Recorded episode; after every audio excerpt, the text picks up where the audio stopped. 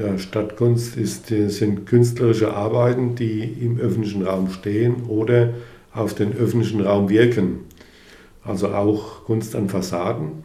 Diese, Kunst, diese Art Kunst ist aus meiner Sicht wesentlich ein Wohlfühlfaktor für die Menschen, die sich in einer Stadt aufhalten. Sagt Bruno Geisel, ehemaliger Bauordnungsamtsleiter der Stadt Aschaffenburg und zusammen mit dem ehemaligen Stadtentwicklungsreferenten Bernd Kessler und dem Kunsthistoriker Thomas Ratzka, Autor des Buches Stadtkunst, Fassaden, Brunnen und Objekte in Aschaffenburg.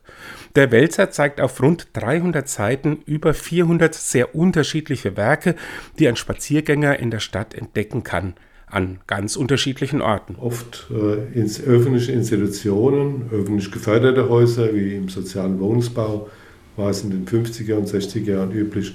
Aber es hat auch abgefärbt auf sehr viele Privateigentümer, die im Grunde aus einer Haltung heraus äh, sich selbst auch an der Fassade darstellen. Apropos Haltung. Kunst an kirchlichen Gebäuden findet man im Buch reichlich, seien es die Kirchenpatrone vom heiligen Kilian bis zur Madonna am alten Pfarrhaus der Pfarrei zu unserer lieben Frau, aber auch Schutzengeldarstellungen und natürlich den heiligen Martin als Schutzpatron Aschaffenburgs. Die vielen Hausmadonnen wurden in der Sammlung ausgelassen, da es sich meist um Reproduktionen handelt. Auch die Kunst auf Friedhöfen findet sich nicht im Buch, das hätte laut den Autoren den Rahmen gesprengt.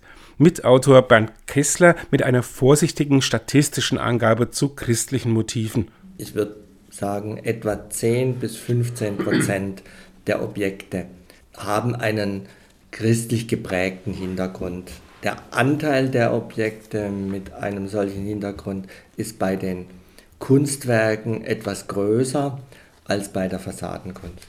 An Privathäusern angebrachte christliche Kunst lässt oft auf die innere Haltung des Hauserbauers schließen. Doch auch anderswo lässt sich das Christentum als Inspirationsquelle entdecken, zum Beispiel am Kirchner Haus in der Ludwigstraße, das ein von Alois Bergmann-Franken gestaltetes Mosaik mit König David zeigt.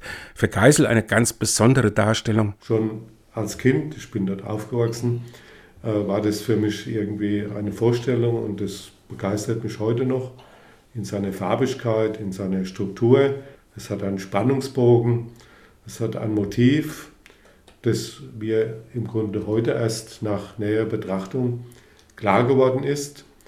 Aber ansonsten habe ich das schon immer als schön empfunden. Das Buch hilft jetzt dabei, so manche Schönheit zu entdecken und auch ein wenig zu entschlüsseln.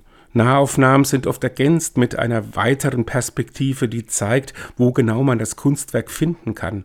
Verlagsleiter Michael Pfeiffer, der die Redaktion des liebevoll gestalteten Buches übernommen hat, weist noch darauf hin, dass das Buch nicht nur für den Lesesessel geeignet ist. Das Buch ist nach Stadtteilen sortiert und äh, jedem äh, Abschnitt ist praktisch ein Ausschnitt aus dem Stadtplan vorangestellt. Äh, dort sind die Kunstwerke eingezeichnet. Man kann also auch ähm, ja, geografisch ähm, einen gewissen Rundgang dieser Kunstwerke vollziehen und sich dann durch dieses Buch leiten lassen.